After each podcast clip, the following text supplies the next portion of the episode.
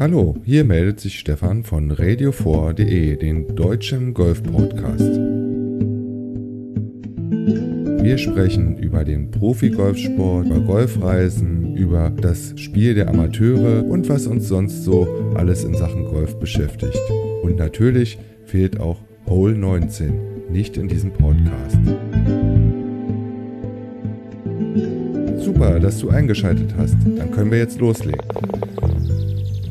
Ist ein grauer Novembertag und ich sitze im Büro und habe meinem Testcam und äh, Aufnahmegerät und mein Shure-Mikrofon in der Hand und hatte gestern so auf dem Heimweg in Berlin in der S-Bahn die Idee, wie kann man jetzt Golfen äh, oder das Golfspiel irgendwie ja, mit dem Leben verbinden. Also. Und äh, das Motto dieser Ausgabe ist Golf spielen fürs Leben lernen. Also ziemlich hochgestochen, aber das sind alles meine eigenen persönlichen Gedanken. Oh, ich mache es mir mal auf dem Sofa etwas bequemer. Ja, gibt auch Büros, wo man mal ein Sofa hat. Und ähm, wie komme ich dann da drauf?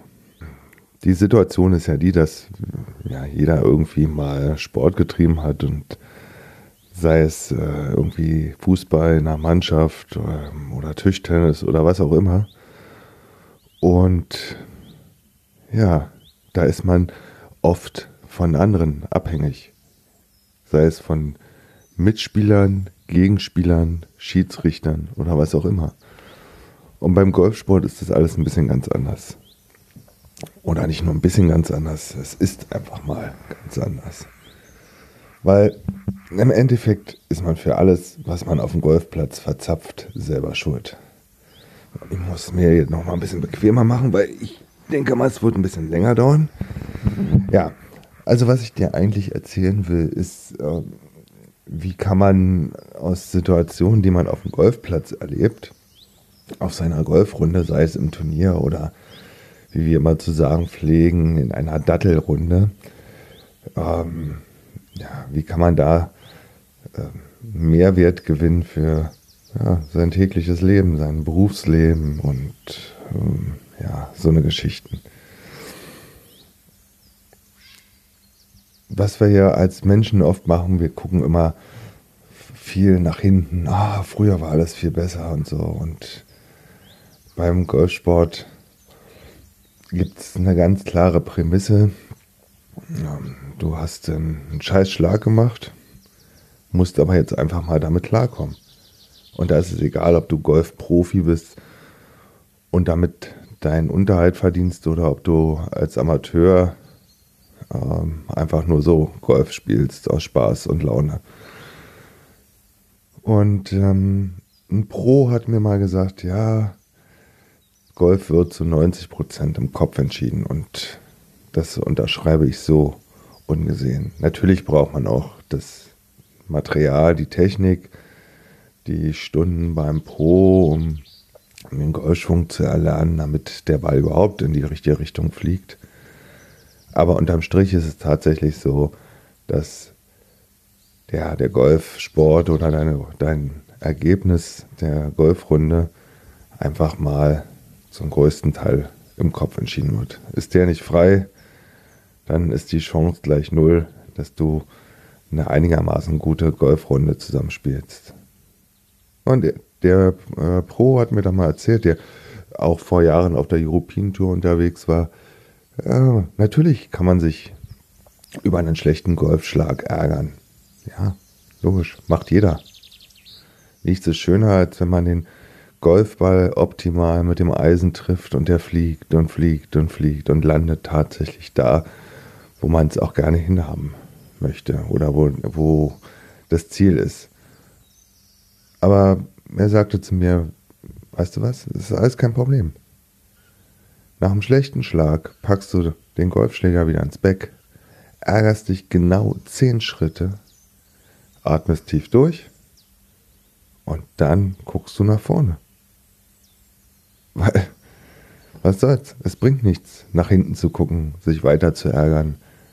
Du kannst ja an dem Schlag nichts ändern. Und genauso ist es auf Arbeit. Hat man irgendeinen Mist gebaut, dann kann man seine Schlüsse daraus ziehen, dass man vielleicht beim nächsten Mal die, äh, ja, den Mist nicht nochmal baut. Aber unterm Strich muss man dann sagen, okay, jetzt muss ich trotzdem nach vorne gucken. Und ganz viele ähm, ja, Menschen gucken halt immer eher nach hinten und ja, hätte ich, wäre das und überhaupt und äh, hätte man das so gemacht, dann wäre das so passiert. Ja, ist egal. Du bist hier im Jetzt und nicht in der Vergangenheit und der Blick sollte immer nach vorne gerichtet sein und der ist beim Golfsport ja eigentlich immer nach vorne gerichtet. Das heißt, du stehst äh, am Abschlag, tiest deinen Ball auf und äh, ja, der Blick geht in Richtung Fahne, wenn du sie dann siehst, oder zumindestens, ähm, wenn es nicht ein paar drei ist, ähm, dahin, wo du gerne deinen Ball hinschlagen möchtest. Und sehr, sehr oft passiert ist, dass der Ball dann doch ganz woanders landet. Also man muss sich nach jedem Schlag äh, wieder neu sammeln, nach vorne schauen und mit der entstandenen Situation, für die man ja ausschließlich selbst zuständig ist, ähm, muss man dann wieder klarkommen. Und wir Golfer sind ja schon ein komisches Volk. Das Erste, was wir Golfer nach der Platzreife lernen, sind ja Ausreden. Ja? Und die beherrschen wir ja aus dem FF. Wenn wir nichts können, Ausreden haben wir immer parat. Entweder ist der Platz schuld, das Material ist schuld, aber wir selber, um Gottes Willen, wir Golfer selber sind doch nie schuld. Ja, klar, es sind Ausreden, die nicht ziehen und äh, in dem Moment, wo man die Ausrede ausgesprochen hat, äh, muss man wahrscheinlich meistens selber über sich, über sich grinsen und denken, okay, gut, der Platz ist nicht schuld.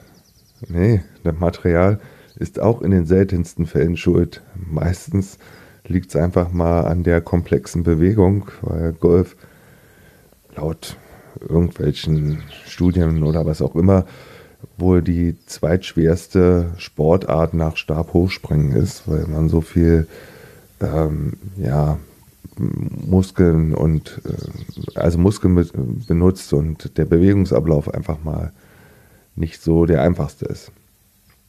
Ich selbst habe 2011 mit dem Golfsport angefangen und 2012 habe ich in Brandenburg in Golf in Wall meine Platzreife gemacht und seitdem ja, bin ich von dem Sport fasziniert. Und ähm, eigentlich ist es immer so, wir, wir betreiben den Sport zum größten Teil natürlich am Wochenende. Äh, und haben mittlerweile unsere Reiseziele nach Golfplätzen äh, ausgesucht. Also in neun von zehn Fällen sind halt die Golfschläger auch immer mit dabei. Und die Situation ist einfach die, dass wir, wenn wir normal zu Hause spielen, in unserem ähm, Heimatclub, ähm, ich spiele jetzt in Kalin in Brandenburg, bin dort seit einem Jahr Mitglied, ähm, ja, dass man halt Freitag, äh, Quatsch, Samstag, Sonntag rausgeht, seine neun, 18 Löcher spielt. Und ähm, ja, wenn man dann am Sonntag seinen letzten Putt gespielt hat, man sich dann schon wie ein kleines Kind wieder auf den nächsten Samstag freut und sagt, okay, dazwischen sind halt fünf Tage, da ist die Arbeit dazwischen, eine Menge Stress und Positives und Negatives dazwischen. Und äh, man freut sich also schon am Sonntagabend auf den nächsten Samstag.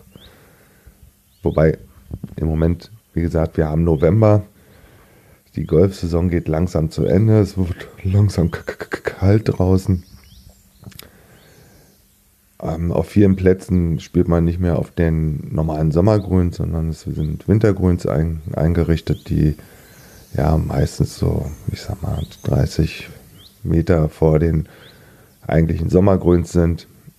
Ähm, ja, und da geht es eigentlich nur dann darum, dass man auch wieder draußen ist, den Kopf frei kriegt, äh, der Wind einen um die Ohren pustet äh, und man mit Freunden unterwegs ist. Aber wir gehören auch zu den Bekloppten, die selbst wenn der Platz es zulässt, äh, selbst wenn Schnee liegt, dann mummeln wir uns ein und man geht raus und danach freut man sich, wenn man wieder zu Hause ist, den Kamin anschmeißt und so langsam die, die Wärme wieder an die Leder zurückkommt. Aber zurück zum Thema. Ja, Golf, wie gesagt, es fängt ja immer an, dass man an T1 den Ball aufzieht und ähm, den Ball schlägt und natürlich mit dem Ziel und der Hoffnung, dass der Ball auch da landet, wo er hingehört, nämlich auf dem Fairway oder bei einem Paar 3 am besten tot an die Fahne, also ziemlich dicht auf dem Grün an dem Loch, dass man den Ball nur noch mit dem Putter ja, reinschubsen muss. Die Realität ist natürlich eine andere. Ähm, bei einem Paar 3 ist man unterm Strich dann glücklich, wenn man es grün trifft und ähm, das Paar rettet. Also selbst für die Profis ist es so, dass es gibt ja Paar 3, Paar 4, Paar 5 Löcher und in Ausnahmen auch Paar 6 Löcher. Und äh, bei den Profis ist es dann auch so, dass es realistischer ist, bei einem Paar 5 einen Birdie zu spielen, also statt 5 Schläge nur 4 Schläge zu benötigen, als bei einem Paar 3 Birdie zu spielen. Ist einfach so von der, von der Statistik her. Ja, für alle, die jetzt noch kein Golf spielen, Ziel des Golfsports oder der Golfrunde ist ja mit so wenig Schlägen wie möglich vom Abschlag den Ball dann auf dem Grün zu versenken. Das heißt, bei einem Paar 3 sagt der Platzstandard, dass man drei Schläge dafür braucht. Bei einem Paar 4 vier Schläge, bei einem Paar 5 fünf Schläge und wie gesagt, in Ausnahmen bei einem Paar 6 halt dann sechs Schläge. Das heißt, wenn man 18 Löcher 18 Mal Paar gespielt hat, dann hat man sozusagen eine Paarrunde, den Platzstandard hat man dann gespielt. Ähm, natürlich kann man das auch immer ausgleichen. Man kann natürlich auf einem Paar 4 auch mal eine 5 spielen und dafür auf einem Paar 3 eine 2. Also äh, im Schnitt, sage ich mal, sind 18, bei 18 Löchern sind die, äh, ist die Schlaganzahl, variiert die Schlaganzahl, ich glaube, zwischen Minimum 69 Schlägen bis hin zu 73, glaube ich. Der Standard sind so 72 Schläge. Das äh, rechnet sich dann aufgrund der Länge der, der einzelnen Bahnen. Ähm, also ein paar 3 darf nur maximal so und so viel Meter haben, dann kommt der nächste Punkt, dann sind's halt, ist es ein paar vier und so weiter. Und da, daran errechnet sich dann auch die, die Anzahl der Schläge auf einer 9 bzw. 18 Loch-Runde. Und ich rede jetzt mal hier mal von der 18 Loch-Runde und äh, wie gesagt, der Standard ist halt 72 Schläge. So, das ist nochmal so einen kurzen Exkurs. Also wir schlagen ab, wunderbar. Und Jetzt gibt es dann die Möglichkeit, man hat das Fairway getroffen, sprich das kurz geschnittene Gras, oder man hat das Semi-Raff getroffen, das ist dann immer etwas länger, oder im schlimmsten Fall landet man halt im Raff, also im tiefen Gestrüpp oder unter den Bäumen. Und wenn es gar nicht mehr geht, noch womöglich äh, in den Büschen oder die Platzdesigner von Golf Plätzen haben ja dann auch noch so komische Hindernisse wie Bunker, sprich mit Sand gefüllt, oder Wasserhindernisse. Dann ist natürlich Ende. Ähm, weil man kann natürlich nicht aus dem Wasser spielen, aus dem Bunker sehr wohl, aber nicht aus dem Wasser. Dann muss man einen neuen Ball nehmen und den dann droppen. Aber das ist auch nicht das Thema heute. Also die Wahrscheinlichkeit, dass der Ball schön dort landet, wo man gerne hin möchte, ähm, ja, passiert schon des Öfteren, aber es gibt halt auch Situationen, wo er dann einen im tiefen Raff landet. Ja, und dann kann man sich halt, ähm, man nimmt dann das Tee auf, packt den Schläger ans Beck und schultert das Beck und geht dann Richtung seinem Ball und äh, kann sich natürlich, der, der Ball ist jetzt, ich sag mal, 150, 200 Meter geflogen. Man kann sich jetzt die ja, 200 Meter auch äh, fürchterlich darüber aufregen, dass der Ball im Raff gelandet ist. Ähm, aber man kann auch sagen, okay, ich ärgere mich jetzt zehn Schritte, wie ich am Anfang beschrieben habe. Und guckt dann nach vorne und sagt, okay, ich muss mich mit der Situation, die jetzt mir bevorsteht, aus, auseinandersetzen. Und so ist es ja im Leben auch. Ich kann ja dann nicht, wenn ich an einem Punkt äh, angekommen bin, sagen, nee, nee, nee, nee, nee, nee. Jetzt machen wir mal nochmal einen Zeitsprung zurück und dann springen wir nicht nach links, sondern wir springen nach rechts. Ja, und dann kommt man immer näher an den Punkt, wo der eigene Ball liegt und äh, man fängt dann schon an zu überlegen und zu sagen, okay, ähm, was für einen Schläger nehme ich? Äh, Versuche ich äh, einfach den Ball kurz äh, aus dem hohen Raff und ich rede da dann von Gras, was dann nochmal 20, 30 Zentimeter hoch ist, ähm, will ich den einfach nur aufs Fairway bringen, damit ich danach wieder einen vernünftigen Schlag äh, machen kann? Oder greife ich an und sage, okay, ich habe so viel Selbstvertrauen, der Ball liegt relativ gut, ich spiele trotzdem weiter Richtung Fahne äh, und sehe zu, dass er zwar auf dem Fairway landet, äh, aber eben halt dichter am Grün. Meistens ist es dann tatsächlich so, dass man sich selber, dazu neigen Golfer auch, sich überschätzt. Das fängt schon damit an, dass man, wenn man den Ball nicht auf dem Fairway ähm, platziert hat, dann sieht man den ja auch meistens nicht. Also wenn er dann im Semiraff oder am Raff liegt, dann äh, ist er ja vom Gras sozusagen bedeckt. Und man guckt immer gefühlt 10, 15 Meter weiter und muss dann wieder zurückgehen und feststellen, okay, man hat sich überschätzt.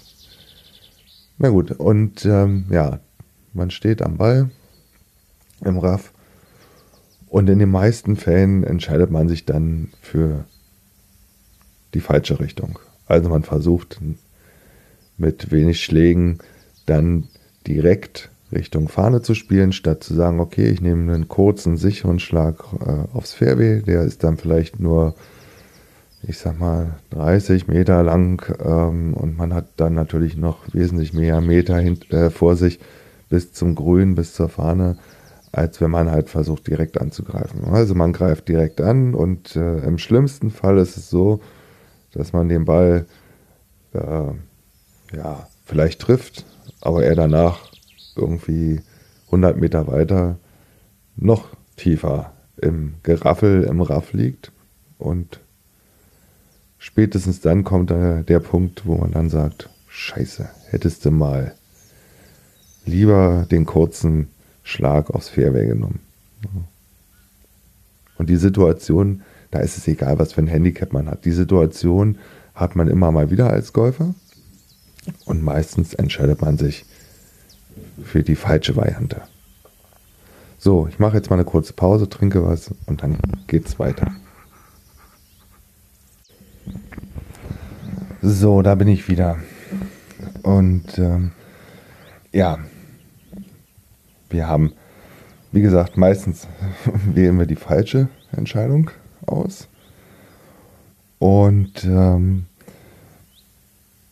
dann ist halt die Frage, okay, warum macht man das? Warum macht man diesen Fehler immer und immer und immer wieder? Normalerweise würde man ja jetzt sagen, okay, man könnte ja äh, oder sollte aus Fehlern, die man macht, äh, ob jetzt auf der Golfrunde oder ja, im Leben, im, im Job oder so, sollte man ja lernen. Aber oft ist es dann tatsächlich so, dass man irgendwann die Fehler wiederholt und sich dann nur über sich selber ärgern kann, dass man den Fehler halt wieder vollzogen hat. Interessant ist auch, dass ähm, beim Golf es oft so ist, dass man, ja, wenn man, man nennt das dann aggressiv, also wenn man immer versucht mit maximaler Länge äh, auf dem kürzesten Weg äh, zum Erfolg, sprich zum Grün zu kommen, ähm, und man würde dann die gleiche Runde nochmal spielen und würde das Ganze defensiver angehen, dass da nicht wirklich viel Unterschied ist. Äh, oft sind es dann bei 18 Löchern vielleicht drei, vier Schläge, die man unterm Strich mehr gebraucht hat, hat aber eine wesentlich entspanntere Runde gespielt. Aber man neigt schon eher dazu, dann immer wieder aggressiv anzugreifen, weil man könnte ja schon auf dem Weg zum Grün bei den längeren Löchern ähm, ja, den einen oder anderen Schlag sparen. Wie gesagt, könnte.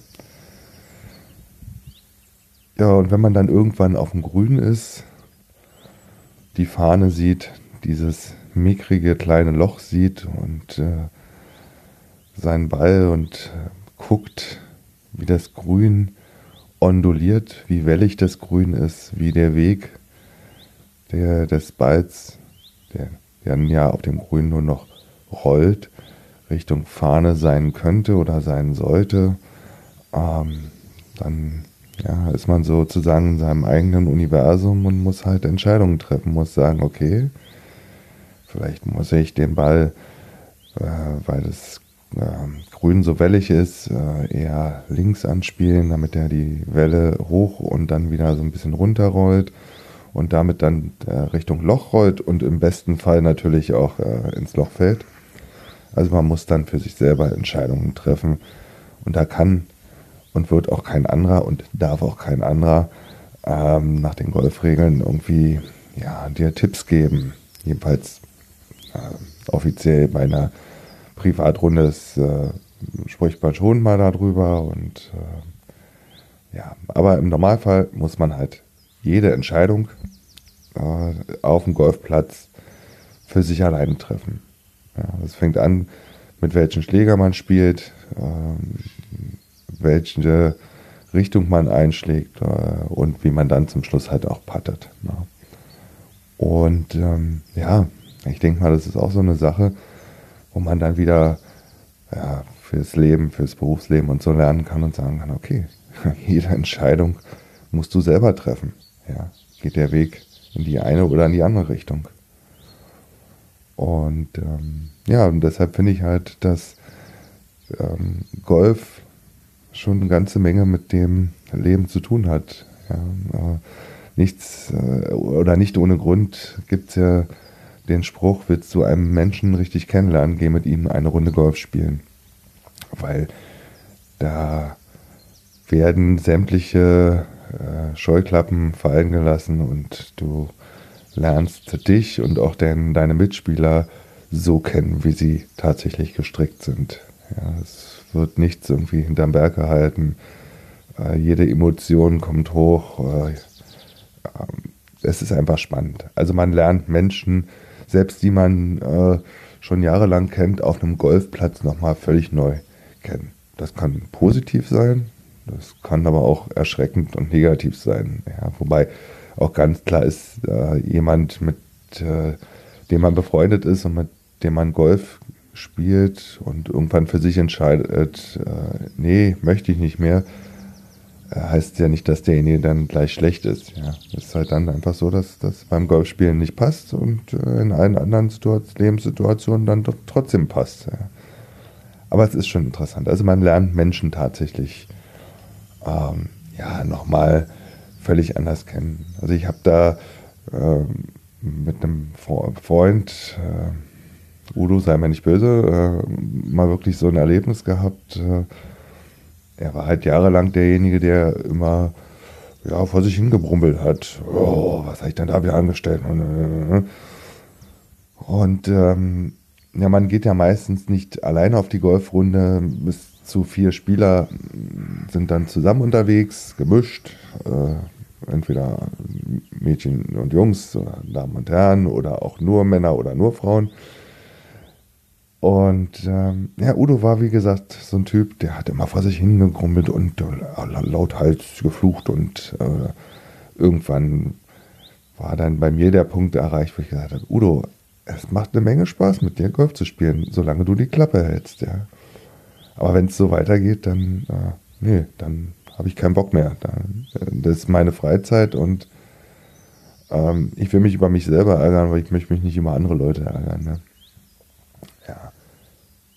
Hat dem ganzen, der ganzen Freundschaft keinen Abbruch getan. Udo ist mittlerweile super entspannt, brummelt immer noch über seine Schläge, aber dann in seinem nicht vorhandenen Bad und äh, ärgert sich vielleicht nicht 10, aber 20 Schritte über seinen Schlag und dann guckt auch er wieder nach vorne. Ja. Und natürlich kann man auch mal einen schlechten Tag haben. Okay, um Gottes Willen, also den hat man immer mal. Aber wenn es dann halt ja so kontinuierlich ist, äh, dass du dann mit Leuten zusammen auf der Golfrunde bist, äh, die nur vor sich hin fluchen. Und es gibt tatsächlich so Tage, da hast du das Gefühl, du äh, spielst vielleicht 10, 15, 20 Jahre Golf und hast aber das Gefühl, ähm, du müsstest vielleicht nochmal die Platzreife machen, weil heute geht gar nichts zusammen. Auch das gibt es im normalen Leben, so Tage, wo einfach mal gefühlt alles schief läuft. Sei es, dass die Kaffeetasse vom ähm, Bürotisch runterfällt, sei es, dass der Computer abstürzt oder dass äh, irgendein Projekt nicht so läuft, wie es laufen soll. Also die Situation gibt es auch. Und da ist man dann auch wieder an so einem Punkt, wo man sagen muss, okay, gut, es ist halt so. Also entweder breche ich hier ab und starte am nächsten Tag neu oder breche hier die Golfrunde ab und setze mich auf die Clubhausterrasse und äh, genieße im Sommer mein Bierchen und äh, oder einen Kaffee oder was auch immer und denke mir, okay, das nächste Mal geht es wieder besser. Und auch das passiert auch. Äh, also es ist ja dann nicht so, dass man dann wochenlang Golf spielt und äh, die Bälle irgendwo hinfliegen, nur nicht da, wo sie hin sollen. Also es ist ein ständiges Auf und Ab. Es ist auch nie, das sieht man auch bei den Profis. Im Fernsehen sehen wir ja alle immer meistens nur in den Zusammenfassungen die, die tollen Schläge, wie sie die super aus dem grünen Bunker rausschlagen, am besten den Ball gleich eintüten oder äh, aber der Ball dann tot an der Fahne liegt. Klar, die machen den ganzen Tag nichts anderes, das ist ihr Job. Die üben, üben, üben, üben und üben. Und für die ist es trotzdem auch wieder immer wieder ein tolles Erlebnis, wenn dann so ein Schlag genauso funktioniert, wie er funktionieren soll. Und äh, so geht es uns Amateuren ja auch. Ja, also wenn man dann im Bunker steht und sagt, oh, um Gottes Willen, hoffentlich trifft man den Ball richtig, dass er im hohen Bogen aufs Grün fliegt. Am besten noch bis dicht an die Fahne ran. Ähm, aber dieses Gefühl, wenn man es dann schafft, wenn, wenn vielleicht die Quote nicht mehr einer von zehn Schlägen aus äh, einer von zehn Schlägen aus dem Bunker gut ist, sondern die Quote vielleicht bei fünf von zehn oder sechs von zehn Schlägen aus dem Bunker ist. Ähm, da kann man ja auch dran arbeiten, man kann es lernen und äh, man muss sich dann immer wieder auf das Gelernte äh, ja, besinnen und sagen, okay, wie war das, äh, woran muss ich denken? Das sind alles so Geschichten, ähm, wie muss ich mich hinstellen, welchen Schläger muss ich wählen, wie weit ist die Fahne von meinem Ball, der im Bunker liegt, entfernt.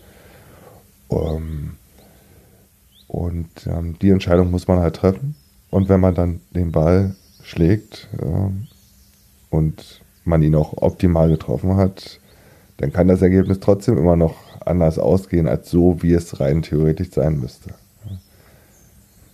Aber auch da gilt, nicht nach hinten gucken, sondern kurz ärgern und nach vorne gucken oder im positiven Sinne sich darüber freuen, dass der Ball aus dem Bunker geflogen ist, auf dem Grün liegt und man den Schläger, das Sandwich oder Lobwedge ins Back packen kann und den Putter greifen kann und dann äh, der nächsten Herausforderung gegenübersteht. Ja, wie bekomme ich jetzt den Ball, der vielleicht, weiß ich nicht, drei, vier Meter vom Loch entfernt liegt, wie bekomme ich den jetzt im Loch unter mit möglichst wenig Schlägen?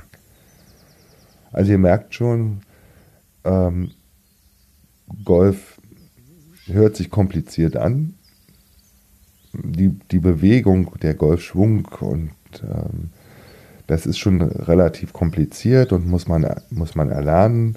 Hinzu kommt, dass, ähm, ja, ich sag mal, die meisten Golfer, die heutzutage unterwegs sind, die auch schon ein bisschen älter sind, äh, dazu zähle ich mich auch, mit über 50 und relativ spät auch mit Golf angefangen haben und man natürlich auch körperliche Hemmnisse hat. Also wenn man im Fernsehen von äh, den Profis oder auch bei äh, im Golfclub, wenn die Jugend trainiert, einfach sieht, wie die sich drehen können, wie beweglich noch der Körper ist. Äh, da kann man mit 40, 50, 60 oder noch älter ja, nur von träumen. Ist halt nicht mehr so. Also muss man mit den körperlichen Gegebenheiten auch umgehen können und äh, muss sich darauf einstellen können und muss halt sagen, okay, ich kann vielleicht nicht den Abschlag 250 Meter oder 200 Meter weit schlagen. Aber dafür kann ich ihn vielleicht 130 oder 150 Meter gerade schlagen und äh, da ist dann einfach mal Ende der Fahnenstange. Da kommen vielleicht mal im Sommer 10 Meter dazu und im Herbst, Winter sind es 10, 15 Meter weniger. Das hat einfach mit der Physik zu tun, aber damit muss man sich dann arrangieren und sagen, gut, ist wie es ist. Und natürlich träumen wir alle davon, den Ball vom Tee 250 Meter weit zu schlagen oder womöglich noch weiter. Aber man muss sich tatsächlich auch ab und zu mal von Träumen auf der Golfrunde wie auch im Leben einfach mal verabschieden. Wenn es nicht machbar ist, ist es nicht machbar. Dann muss man damit ähm, arbeiten, was man mach, machen kann. Ähm, und äh, das Leben ist deswegen ja nicht zu Ende oder das Golfspielen ist deswegen nicht zu Ende. Also bei mir persönlich ist es halt so, dass ich einfach merke, ähm, wie gesagt, 2012 die Platzreife gemacht, wir haben jetzt 2017, ähm, ich sag mal, 90 Prozent von dem, was ich heute spiele, habe ich mir selber beigebracht, sei es über YouTube, Tipps von anderen Spielern und und und. Und ich bin jetzt am Ende der Fahnenstange. So. Und für mich ist jetzt ganz klar die Entscheidung gefallen, dass ich sage, okay, im nächsten Jahr kannst du nur noch ähm, vorwärts kommen. Also ich sage mal, mehr Sicherheit in die Schläge reinbringen, mehr Präzision äh, in die Schläge reinbringen und vielleicht auch noch ein paar Meter mehr Länge, wenn du dich mal äh, mit einem Pro zusammensetzt, also mit einem Trainer und Stunden nimmst und gezielt mit den körperlichen äh, Hemmnissen, die man hat, äh, versuchst, das Maximum rauszubekommen. Ja. Aber die Erkenntnis muss man natürlich auch erstmal haben. Da braucht man auch die eine oder andere Golfsaison, äh, um dann einfach festzustellen, gut, hier ist jetzt Schluss. Du wirst es nicht schaffen, mit, im Normalfall, wenn ähm, einem Paar 5 äh, mit einem Birdie abzuschließen, also mit vier Schlägen. Ähm, du kannst dich glücklich schätzen, wenn du ein Bogie spielst, also sprich ein Schlag mehr als das Paar. In dem Fall, wenn man jetzt bei dem Paar 5 bleibt, halt mit sechs Schlägen, dann ist das sozusagen die, dein Maximum, was du da rausholen kannst. Ähm, natürlich gibt es immer mal auch Glücksmomente, wo man vielleicht den Ball, ja, ich sag mal, mit dem vierten Schlag kurz vors Grün gelegt hat und dann schippt man den Ball aufs Grün und der rollt äh, aufs Grün und ähm, fällt dann. Aber das sind halt die ja, glücklichen Ausnahmen, die, die Glücksmomente, die man dann auf der Golfrunde hat. Und die braucht man natürlich auch. Aber es ist halt nicht die Regel. Also heißt es 2018 äh, Trainerstunden nehmen und schauen, ob die was bringen und äh, üben, üben, üben, üben. Ja, ich bin auch nicht der Typ, ähm, das Übungsgelände beim Golfen heißt ja Driving Range. Ich bin auch nicht der Typ, der gerne auf die Driving Range geht. Also vielleicht äh, verbringe ich die ganze Saison über, naja, unterm Strich na, vielleicht 30, 40 Stunden ähm, auf der Driving Range im Shipping Area oder auf dem Putting Grün. Ist halt so. Bin eher der Mensch, der Golfback aus dem Auto holt und zu T, zum T1 geht und loslegen will. Also den klassischen Kaltstart bevorzugt, um dann festzustellen nach zwei Löchern, ah, jetzt bist du ja erst so langsam warm. Hättest du mal vielleicht doch einen Eimer Bälle genommen und äh, auf die drei, wärst du auf die Driving Range gegangen und hättest mal deinen Körper mitgeteilt, du sitzt jetzt nicht im Büro, wir sind auf dem Golfplatz, also richte dich darauf ein, wir müssen uns ein bisschen anders bewegen. Aber so tickt jeder anders. Der andere Golf, der, der andere Golfer will oder kann sowas überhaupt nicht. Der muss vorher äh, 20, 30 Bälle auf der Driving Range schlagen, damit er überhaupt ein Gefühl wieder bekommt. Und äh, ja, so unterschiedlich sind auch die Charaktere. Ja, und beim Golfsport ist ja noch eine Sache äußerst interessant. Es ist ja nicht so, dass man in einem Turnier, jetzt bei den Amateuren, ähm, man geht wie gesagt mit drei oder vier Leuten gemeinsam auf dieser 18-Loch-Runde, dass man dann Schiedsrichter dabei hat. Es ist dann so, dass ja ähm, reihum die ähm, Leute für sich selber und noch für einen anderen aus diesem Flight, so nennt man halt die, diese Zusammensetzung von zwei, drei oder vier Leuten, ähm, die Schläge zählen. Das heißt, man ähm, auf jeder Bahn zählt man seine eigenen Schläge und zählt auch die Schläge von demjenigen, für den man dann die Scorekarte mit ausfüllt. Also man ist dann auch der Zähler. Oder genauer gesagt ist man eigentlich nur derjenige, der das Ergebnis von seinem Mitspieler aufschreibt, ähm, was er dann auf dieser Bahn gemacht hat. Das heißt, man sollte natürlich schon äh, als Golfer auch relativ regelfest sein. Weil man ist sozusagen sein eigener Schiedsrichter. Also ähm, einfache Situation. Ähm, ich hatte ja vorhin schon erzählt, es gibt äh, ja auch Wasserhindernisse. Und ähm, die sind halt mit entweder gelben oder roten Pfählen äh, abgesteckt. Und je nachdem, ob es jetzt ein Hindernis mit roten Pfählen ist oder mit gelben Pfählen, äh, wenn man dann den Ball in dieses Hindernis, also sprich ins Wasser gespielt hat, dann kann man natürlich nicht, ähm, wenn der Ball dann in dem Segel landet, ist tatsächlich den Ball auch weiterspielen. Der ist nämlich auf dem Grund und der ist weg. So und äh, man muss ja weiterspielen. Das heißt, man muss halt irgendwie vor dem Hindernis oder je nachdem, was wie die Regel es dann sagt, äh, muss man dann einen neuen Ball ins Spiel bringen. Ja, und äh, ja, und äh, natürlich gibt es dafür Strafen. Und Strafen im Golfen heißt immer ein oder zwei Schläge gibt es mal on top. Ähm, und man hat jetzt, einfaches Beispiel, man hat jetzt mit dem zweiten Schlag ins Wasser geschlagen, dann kriegt man einen, einen Strafschlag und schlägt dann sozusagen mit dem vierten weiter. So, und das sind sozusagen die Strafen, die man sich dann selber auferlegen muss äh, nach den Golfregeln, damit das Ganze nachher auch wieder gerecht wird. ja, und äh, die muss man natürlich auch mitzählen. Und Golfer beherrschen nicht nur die Ausreden, ähm, Golfer haben noch ein ganz anderes äh, äh, genetischen oder einen ganz anderen genetischen Fehler. Die haben zwar alle bestimmt in der Schule Mathe gehabt und haben das Zählen gelernt, aber irgendwie gibt es immer Golfer, mit denen man über die Jahre zusammenspielt, die, ja, die können irgendwie nicht zählen.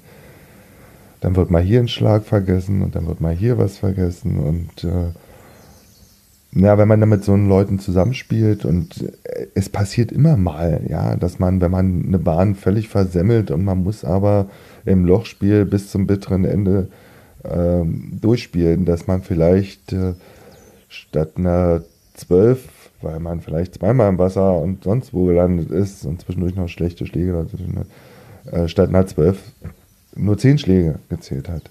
Ja, das passiert jedem Mal. Ja. Aber es gibt halt auch Golfer, wo das relativ regelmäßig passiert. Ja, die dann für sich selber nicht äh, akzeptieren können, okay, eigentlich spiele ich dieses Loch, dieses Paar 5 immer mit einer 5 oder einer 6 und ich kann mir jetzt auf die Scorekarte keine 8 schreiben, geht nicht. Dann ist es doch nur eine 7. Ja? Und das sind dann so die, die Situationen, wo du, wenn du dann derjenige bist, der diesen Golfer zählen muss, oder? und ähm, normalerweise ist es dann so, alle haben eingepattet und man, also so mache ich es zumindest immer. Ich patte ein und sage dann laut eine 5 oder eine 7 oder eine 8 oder was auch immer. Und der Zähler ist ja mit auf dem Grün, der spielt ja, spielt ja auch. Und ähm, so, dann haben alle fertig gepattet und man füllt die Scorekarte aus, äh, also diesen Zettel, wo dann bei jedem Loch die, die Schläge aufgeschrieben werden. Und ähm, dann gibt es immer mal wieder die Situation, ich sage jetzt in der ersten Situation, es war dann ein Versehen. Okay, man hat selber falsch gezählt und der Zähler sagt, pass mal auf, nee, das waren nicht sieben Schläge, es waren acht Schläge. So, dann kann man auf dem Weg äh, zum nächsten Abschlag äh, nochmal seine eigenen einzelnen Schläge durchgehen, kann sagen, ja stimmt, hast recht. Ja. Man kann sich aber auch bockig stellen. Also, nein, nein, nein, nein, nein, nein, nein, das waren sieben, waren nicht acht. Ja, dann ist man als Zähler oft so in der Situation, wo man dann sagen muss, okay, du musst jetzt womöglich noch zehn Löcher mit demjenigen gehen. Drückst du jetzt beide Augen zu oder sagst du, nee, es waren sieben. Punkt. Äh, es waren acht und nicht sieben. Nun muss man natürlich auch dazu sagen, in so einem Golfturnier werden ja nachher alle Spieler verglichen. Also nicht nur die drei oder vier, mit denen man zusammen gespielt hat, sondern alle, die unterwegs waren. So. Und wenn man jetzt sagt, okay, ich äh, kneife beide Augen zu und äh, dann ja, schummelt man mit und bescheißt eigentlich alle anderen Spieler, die vielleicht ehrlich waren. So, und die vielleicht auch auf der Runde die gleiche Situation hatten und ein scheiß Ergebnis zusammengespielt haben. Ähm, also es ist nicht einfach, weil man halt erstmal für sich selber der eigene ähm, Schiedsrichter, Regelwart oder wie auch immer ist. Also das heißt, man muss sich mit den Regeln auskennen, die man ja genauso auch im täglichen Leben beherrschen sollte, was zum Beispiel den Job betrifft. Ja, wie funktioniert das Unternehmen, wie sind die Regeln, in denen ich mich bewegen kann. Und genauso ist es auf der Golfrunde. Und ähm, ja, das ist halt nicht einfach. Also Golfer neigen oft oder öfter dazu, sich selber zu beschummeln, sich besser zu machen, als sie tatsächlich sind. Das passiert manchmal oder es passiert jedem, denke ich mal, aus Versehen, dass man tatsächlich irgendwie mal einen Schlag oder einen Strafschlag vergessen hat auf der Bahn. Und es gibt halt auch die, die das, äh, ich sag jetzt mal so, so professionell schon betreiben. Ja? Also sich immer irgendwie in ein Ergebnis zurechtschummeln. Ähm, gut, damit müssen unterm Strich, äh, muss damit jeder selber klarkommen und äh, ja. Oder auch Unwissenheit, also dass man eine Regel auch gar nicht kennt. Ja? Und im Endeffekt heißt das Kind zwar Strafschlag, aber wenn man mal sich die Golfregeln genauer anguckt, dann gibt es ganz viele Situationen, wo man ähm, ja, sogenannte Erleichterung ähm, äh, anwenden kann, also wo man auch straflos etwas an der Balllage oder wie auch immer verändern kann, um dann aus einer verbesserten Situation heraus den Ball weiterzuspielen. Ja. Ähm, also die Regeln sind halt eigentlich nicht dazu da, um dir das Spiel schwerer zu machen, sondern Prinzip ist, dass du, wenn du die Regeln komplett richtig anwendest, dir oft Erleichterung äh, nehmen kannst. Klar, wenn der Ball im Wasser ist, ist er im Wasser. Ähm, und ähm, eigentlich gibt es ja die Regel spielen, wie, wie er liegt, aber wie, Taucherbrille hat man nicht im Beck, geschweige denn eine Sauerstoffflasche. Und einen Ball aus dem Wasser zu schlagen, ähm, macht sich grundsätzlich auch in den meisten Fällen ganz schlecht. Ja. Geschweige denn, dass man den überhaupt findet, weil in dem Wasserhindernis liegen wahrscheinlich nochmal 300, 400 Bälle äh, äh, und da sollte man ja auch irgendwie seinen Ball finden. Ja. Naja, also wie gesagt, ich finde so eine Golfrunde oder der Golfsport an sich ähm, lässt halt auch viele Schlüsse auf ähm, Situationen, die man im täglichen Leben hat. Und ähm, genauso ist es mit der anderen Geschichte. Also wir waren jetzt eher so bei der negativen Sache. Also man hat jetzt irgendwie einen Straf, muss einen Strafschlag äh, sich auferlegen und und und. Aber wir Menschen sind ja auch so, dass wir super glücklich sind, wenn man äh, ein Lob bekommt, ein Lob von einem anderen. Ja? Sei es von einem Kunden, sei es von dem Chef, sei es von einem Mitarbeiter. Und genauso ist es auf dem Golfplatz. Ja, wenn man auf dem Golfplatz einen tollen Schlag hinbekommen hat und die Mitspieler dann zu einem sagen, Mensch, super und äh, ja, natürlich geht es runter wie Öl. Ja, und äh, wer da irgendwie Gegenteiliges behauptet, ähm, der hat eine verdammt lange Pinocchio-Nase, der lügt nämlich. Und ähm, da ist es dann genauso wie, wie ich vorhin beschrieben habe, man hat einen schlechten Schlag und man sollte dann, äh, kann sich dann zehn Schritte drüber ärgern. Es ist genauso andersrum. Das heißt, man hat einen super Schlag, der Ball liegt tot an der Fahne, ähm, man freut sich, man ist euphorisch. Da muss man genauso auf die Bremse drücken. Ja. Man muss sagen, okay, ich freue mich jetzt meine 10, 15, vielleicht auch 20 Schritte. Aber danach herunterkommen, erden, nach vorne gucken. Es gibt die nächste Herausforderung. Der Ball ist noch nicht im Loch. Also Puls wieder runter und äh, ja, genießen.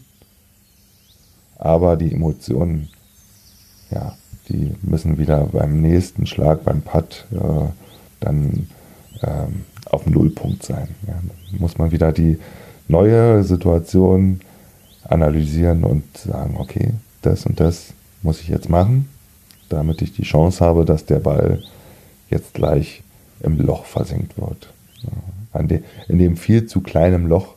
Ja, also ähm, das ist sowieso einfach eine Frechheit. Ja. Man hat äh, einen viel zu kleinen Schläger ähm, dieser komische Stock, der Schaft, der ist viel zu lang. Ähm, der Ball ist viel zu klein und ähm, die Löcher sind nochmal viel zu klein. Ja. Äh, ich würde lieber so auf 10, 10 Liter Eimer, so den Durchmesser, äh, Löcher spielen, da hat man eine größere Chance, weil was immer und immer wieder passiert, ähm, das mit einer gewissen Regelmäßigkeit ist, dass man der Meinung ist, man hat alles beim Patten richtig gemacht. Der Ball rollt aufs Loch zu und eigentlich ist der schon drinne.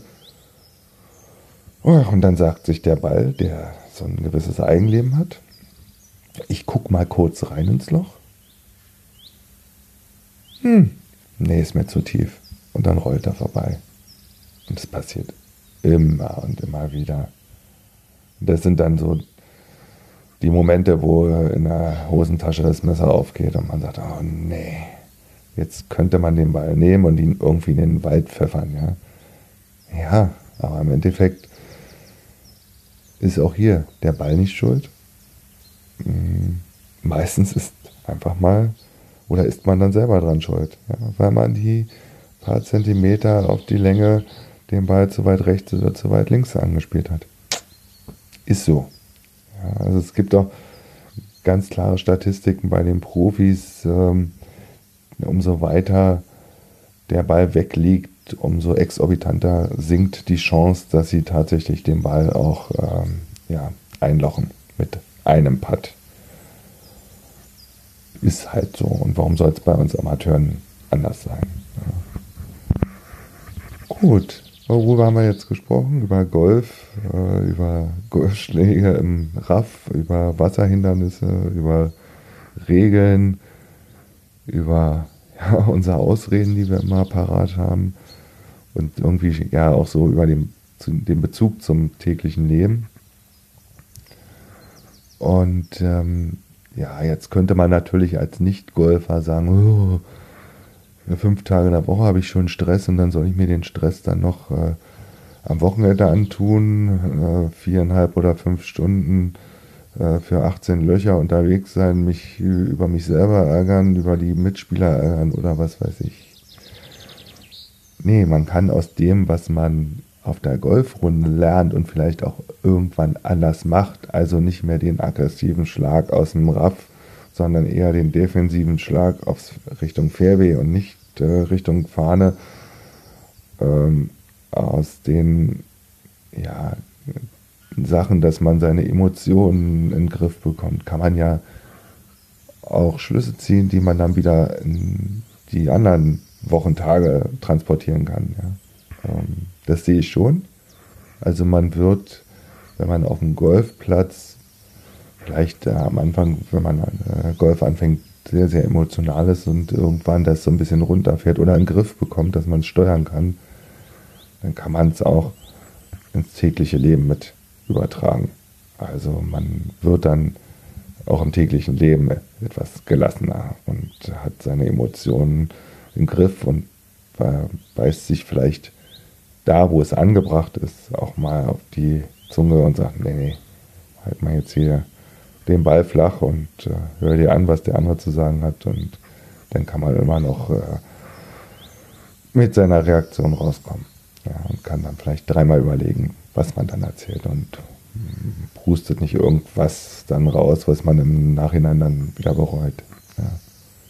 Das äh, sind einfach äh, ja, Erfahrungen, die man dann im Job macht, die man im täglichen Leben, äh, wenn man mit Bus, Bahn, Zug, Flieger unterwegs ist, wie andere Leute ticken. Man hat dann schon eine gewisse äh, Gelassenheit, wenn man diese dann auch auf dem Golfplatz tatsächlich erlernt hat ja, das sind eigentlich so die Sachen, die mir so in dem Zusammenhang mit Golf spielen, fürs Leben lernen, äh, so einfallen. Ähm, ja.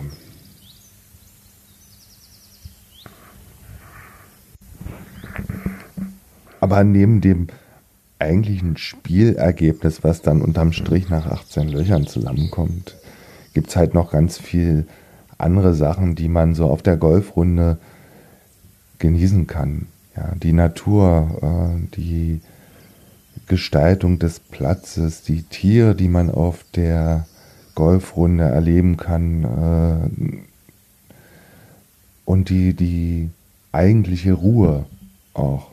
Ja, also wir sind äh, die ganze Woche über mit so viel Reizen oder sind so vielen Reizen ausgesetzt. Äh, dass man, wenn man auf der Golfrunde unterwegs ist und im Extremfall vielleicht auch mal alleine auf dem, auf dem Golfplatz unterwegs ist, dass man so richtig, richtig runterkommt. Also ich habe die Erfahrung früher gemacht, da habe ich ab und zu auch in der Woche gespielt. Ähm, nach der Arbeit gleich raus, Golfschläger geschnappt und dann ging es los. Und im Normalfall ist es ja so, man ist auf dem Nachhauseweg von der Arbeit und äh, der Kopf rattert und rattert und rattert und äh, im schlimmsten Fall äh, rattert der noch am Abend und der rattert auch noch, wenn man die Augen zumacht. Und Golf hat eine super tolle Eigenart. Funktioniert bei mir 1A. Also selbst wenn ich einen Tag hinter mir habe äh, im Büro, der beschissen war, ähm, ich komme auf den Golfplatz, schnapp mir meine Schläger, bin mit Freunden unterwegs und es dauert maximal zwei Löcher und ich bin so dermaßen im Golfmodus, dass mich aber auch gar nichts ablenkt. Alles, was sozusagen bis vor eine Stunde vorher passiert ist, ist weg. Weil man sich beim Golfsport einfach mal auf den Bewegungsablauf, auf der, das, was man vor sich an Herausforderungen hat, so konzentrieren muss, ähm, dass man dann, wenn man dann eine vernünftige Runde spielen will, einfach alles andere mal sozusagen ähm, im Büro oder im Auto oder im Clubhaus lassen muss und man jetzt einfach mal seine 9 oder 18 Löcher spielt. Und dazu braucht man einen freien Kopf. Ja. Den bekommt man natürlich auch jetzt im Herbst oder im Frühjahr. Oder wenn man dann am, am, am Meer spielt, äh, auch mal mit der entsprechenden Prise, dass der Kopf mal durchgepustet wird. Aber im Normalfall ist es halt tatsächlich so, man muss dann auch abschalten können. Und das kommt dann einfach auch mit der Konzentration auf das, was da vor einem liegt. Da lernt man dann halt einfach zu sagen, okay, jetzt ist man in einer anderen Situation. Es muss ja nicht der Golfplatz sein, es kann ja auch was anderes sein. Und man muss jetzt einfach mal das, was heute vorher passiert ist, äh, sein lassen. Das äh, beeinflusst eigentlich das, was vor einem liegt, eher negativ und äh, das, damit kann man sich später halt immer wieder beschäftigen, aber nicht jetzt auf der Golfrunde. Ja. Also Konzentration aufs Wesentliche und das ist auch wieder eine Sache, die man dann wieder zurück übertragen kann äh, aufs tägliche einerlei, äh, auf den Job, wo man dann sagt, okay, mach nicht fünf Sachen gleichzeitig, ja, konzentriere dich auf das, was äh, wichtig ist, was vor dir steht, vor dir liegt äh, und äh, schalte auch mal ab und lass dich nicht von anderen äh, Sachen beeinflussen, sondern kümmere dich um die Sache, die da vor dir liegt. Ja. Ja. Also ihr merkt schon, man kann auf der einen Seite mit dem Golfsport auch einiges, was äh, vielleicht äh, am Tag nicht so gut gelaufen ist, einfach mal in die Schublade packen kommt natürlich irgendwann wieder hoch, aber erst nach der Golfrunde. Man kriegt den Kopf frei und man denkt vielleicht auch über die Situation dann, die vorher im Büro oder wo auch immer passiert ist, ein bisschen anders, etwas gelassener mit einem gewissen Abstand. Also der Golfsport bringt einen auch, denke ich mal, persönlich weiter. Ja. So, und der, entspannt ist ja immer so, ja, wenn man mit Menschen auch redet, die noch nie Golf gespielt haben. Also, wie gesagt, 2011 habe ich angefangen. Meine Lebensgefährtin hat mich mit auf die Driving Range geschliffen. Ähm, sie wollte immer und hatte schon Golf gespielt und wollte halt auch das wieder zu ihrem Hobby machen. Und dann habe ich gesagt, okay, keine Ahnung, was mich da erwartet ich komme einfach mal mit und äh, lass mich überraschen. Und äh, also ich bin auch der Typ, der sagt, okay, pff, äh, solange ich es nicht ausprobiert habe, kann ich mir kein Urteil erlauben. Und jeder Nicht-Golfer hat ja immer, ähm, ja, wenn es um Golf geht, ja, dann gibt es immer so Themen, ja, das ist der Sport der Reichen, der ist elitär, der ist teuer. Und äh, völlig bescheuert, da so einen Ball durch die Gegend zu kloppen. Ähm, ich gehe erstmal, äh, zumindest was so Sport betrifft, erstmal, wenn es mich ansatzweise interessiert, relativ entspannt an die Sache ran und probiere es aus, gucke mir das an und dann entscheide ich mich für mich dann, okay, ist es was für mich oder ist es nichts. Ja. Und ähm, ich habe in der Vergangenheit viel, viel Sport getrieben. Ich habe Fußball gespielt, ich habe Volleyball gespielt, Tischtennis gespielt und, und, und, und.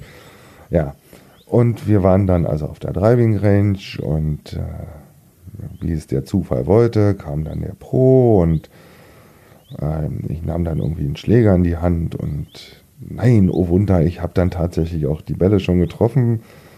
Ähm, man freut sich ja dann, wenn man das erste Mal auf dem Golfplatz ist, wenn man überhaupt mit diesem kleinen Schlägerblatt den kleinen Ball dann getroffen hat. Wenn er denn auch noch ein paar Meter fliegt, dann ist man ja schon, fühlt man sich ja wie im siebten Himmel, man ist der Held, ja. Ähm, man wird dann relativ schnell euphorisch und sagt, oh, Wahnsinn und ja. Und ähm, ja, dann war halt relativ schnell klar für uns beide, okay, das wird eine ein Hobby, was wir gemeinsam betreiben werden. Und äh, mir hat es Spaß gemacht. Also eigentlich hat es mir von, vom ersten Schlag an Spaß gemacht und äh, ja, bisher bin ich dabei geblieben. Und ähm, ich kann mir mittlerweile äh, nicht vorstellen zu sagen, okay, ich höre heute auf mit dem Golfsport, ähm, weil ja, was mache ich denn dann mit der Freizeit? Also wir Golfer sind, wir, in, unserer Truppe haben wir uns eigentlich dann öfter mal gefragt, sag mal, was haben wir eigentlich früher am Wochenende gemacht? Ja? Jetzt gehen wir Samstag, Sonntag golfen, verreisen, spielen dort Golf. Und wie war denn das früher? Was haben wir da gemacht? Also es äh, ist schon sehr interessant. Ja, also fing halt alles an und ähm, ja, aber der Sport muss nicht elitär sein und er muss nicht exorbitant teurer, teuer sein. Und es sind nicht nur die Reichen, die Golf spielen. Natürlich haben wir in, in Deutschland, und ich glaube, das ist überall auf der Welt, äh, die Situation, dass die meisten Golfer Ü50 sind. Ähm, und ähm, ich kann euch nur eins sagen, wenn ich irgendwo auf der Clubhausterrasse sitze und man hat dann meistens so einen Blick auch zum Übungsgelände, ähm, und ich sehe dann dort Kinder, Jugendliche Golf spielen, dann könnte ich da stundenlang zugucken. Ja, weil ich das einfach völlig faszinierend finde, wie unbedarft die an diesen Sport rangehen, mit wie viel Spaß die dabei sind, äh, wie die ihren Körper noch verbiegen können. Und äh, ich denke mir, oh, es müsste viel, viel, viel mehr junge Menschen geben, die einfach mal diesen Sport ausüben oder ausprobieren. Ja. Und es gibt ja ähm, äh, jedes Jahr irgendwie auch die Geschichte, dass man Golfen mit Freunden machen kann, wo man dann äh, als Golfer einen Nicht-Golfer mitnimmt äh, und den also sozusagen mal den Sport äh, schmackhaft macht. Aber ich will eigentlich ähm, hier mal jetzt zum Schluss ähm, ja, den Nicht-Golfern so ein bisschen die Neugierde wecken. Ähm, ja, vielleicht probiere ich mal nächsten Sommer, nächstes Frühjahr äh, in einem Golfclub so einen Schnupperkurs aus. Ja, das, äh, und dann kann man ja immer noch entscheiden, ach nee, ist nichts. Ja. Ähm, eins ist schon mal klar, wenn man sich für diesen Sport entscheidet, dann heißt es ganz klar, eine Golfrunde, 18 Löcher, mit An- und Abfahrt, vielleicht noch mit ein bisschen Training. Naja, irgendwie ist der Tag dann schon weg. Na, also dann ist man, je nachdem wie weit der Golfclub entfernt ist, ist man mit, äh, ja, sechs Stunden bestimmt Minimum dabei. Ja. Aber es ist auch ein tolles Gefühl, wenn man sechs Stunden sich mit Golf beschäftigt hat, äh, man danach auch kaputt ist. Und, äh, aber es ist halt ein schönes Kaputtsein, ein Gefühl, man hat was getan, man hat was, man war in der frischen Luft, man war mit Freunden zusammen, man hat dusselig gequatscht, äh, man hat schöne Schläge erlebt, man hat schlimme Schläge erlebt. Äh, alles war, ist irgendwie immer dabei.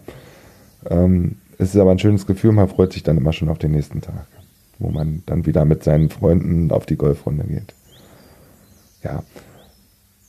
Ähm, ja, also Schnupperkurs kann ich jedem nur mal ans Herz legen. Dazu braucht man eine bequeme Hose, ein Polo äh, oder die Damen halt äh, irgendwie äh, einen Rock oder was auch immer, aber natürlich auch Hose, ein paar Sportschuhe, also Turnschuhe.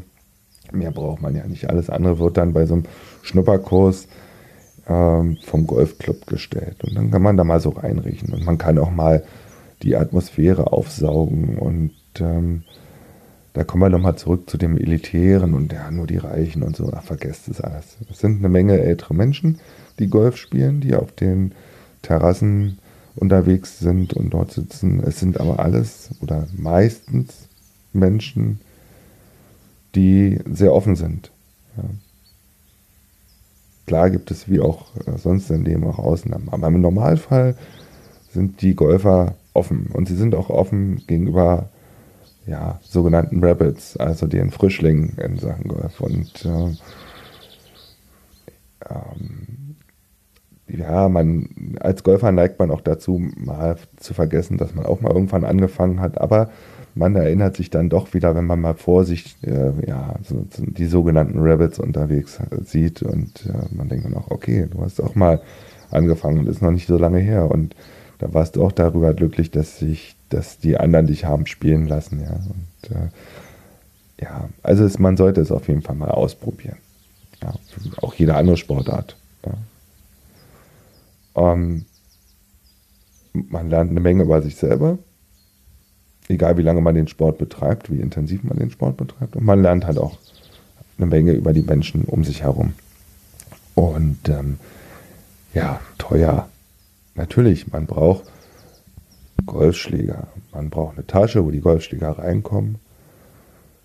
Man braucht eine vernünftige Hose, ein Polo und vielleicht auch noch eine Hose und noch ein Polo. Man braucht ein paar vernünftige Golfschuhe. Ähm, klar, aber die braucht man oder, oder das Werkzeug und die Bekleidung braucht man im Nebensport. Und äh, es muss ja nicht immer das teuerste vom teuersten sein. Also man kann durchaus einen Golfschlägersatz besteht normalerweise aus 14 Schlägern maximal. Man kann auch mit der Hälfte erstmal anfangen und äh, kann so ein Set auch mal für, sage ich mal, 200 Euro ähm, oder 300 Euro mit Tasche schießen und sagen, okay, damit probiere ich es halt einfach mal aus, damit spiele ich ein, zwei Saison äh, und dann relativiert sich die Investition. So, Bekleidung ist klar, die kommt dazu. Und ähm, dann ist es im Normalfall ja so, man macht irgendwo seine Platzreife, man sucht sich natürlich einen Club, der irgendwo in der Nähe vom Wohnort oder vom Arbeitsort ist und ähm, bleibt dann, wenn es einem dort gefällt, auch erstmal hängen.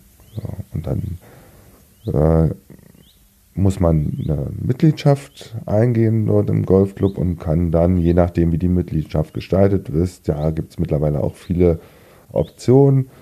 Ähm, sage ich mal jetzt so die klassische Vollmitgliedschaft berechtigt dann den, äh, das, dem, das Mitglied äh, sozusagen montags bis Sonntag äh, Golf zu spielen, so viel wie er will. Ähm, dafür zahlt man im Monat, ich sag mal, einen Betrag zwischen 80 und 100 oder 120 Euro, je nachdem, was es für ein Club ist. Aber ich sag mal so, 80, 90 Euro ist ähm, realistisch. Das heißt, man investiert am Anfang für Kleidung und Werkzeug, wenn man es sich dann irgendwann kauft. Man kann sich Schläger auch ja, am Anfang erstmal nur ausleihen.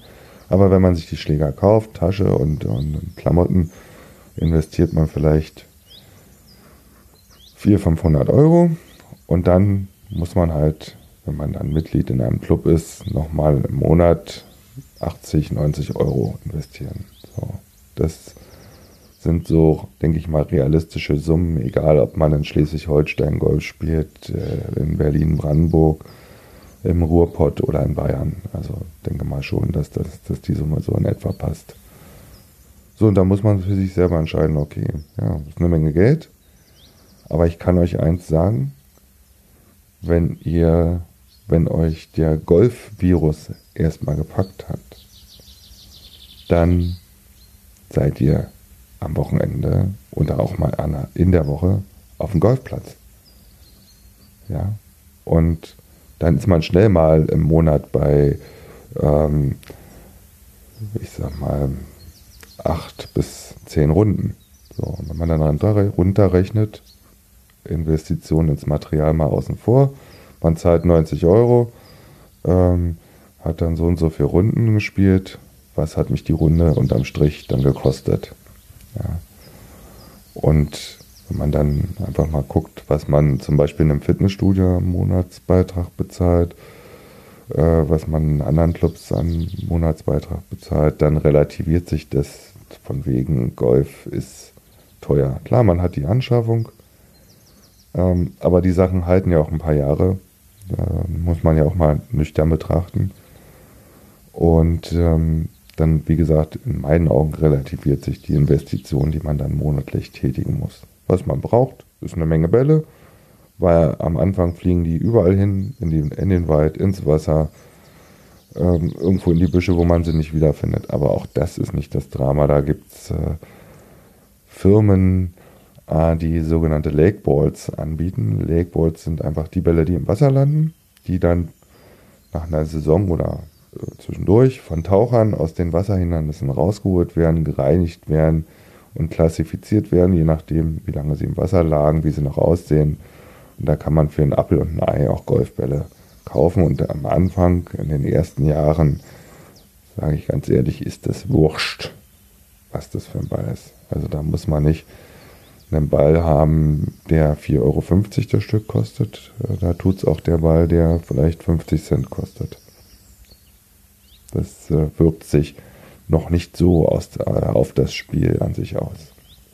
Und es gibt Menschen, die haben ein sehr niedriges Handicap und die spielen seit der ersten Stunde mit äh, Lake Balls und sind damit glücklich und spielen super tolles Golf.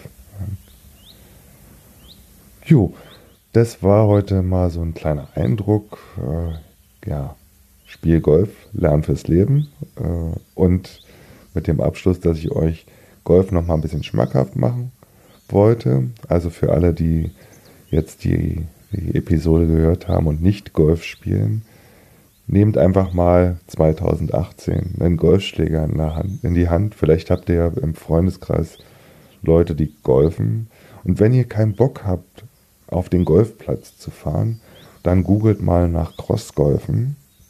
Das ist dann die Form, die etwas jüngere, hippere Form, die ich auch irgendwann nochmal spielen werde, wo, ähm, ja, wo Golf gespielt wird, aber der Parcours, der Weg zum Ziel ein etwas anderer ist. Also googelt einfach mal nach Crossgolf.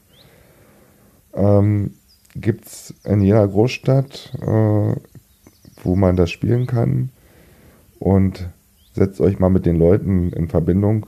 Da ist die Investition an in Schlägern, Klamotten und so noch geringer. Und ähm, das, was ich bisher gehört und gesehen habe, das macht auch eine Menge Spaß. Und viele Cross-Golfer haben früher Golf gespielt oder spielen irgendwann auch Golf. Also spielen dann beides, Cross-Golf und Golf. Golf. Also das klassische Golf auf, auf der Golfanlage. Jo, in diesem Sinne wünsche ich dir vielleicht im nächsten Jahr ein schönes Spiel. Allen Golfern, die schon der, oder die schon der Virus gepackt hat, wünsche ich in den nächsten Tagen auch ein schönes Spiel. Und wir hören uns dann bei der nächsten Ausgabe, wenn es wahrscheinlich wieder darum geht, wie sich die deutschen Golfprofis so geschlagen haben. Bis dahin, tschüss, dein Stefan. Das war eine neue Ausgabe von Radio 4, dem deutschen Golf-Podcast. Wenn dir die Episode gefallen hat, dann freue ich mich natürlich über Bewertungen auf iTunes oder Kommentare im Blog auf radio4.de. Bis dahin sage ich Tschüss, schönes Spiel, dein Lefty Stefan.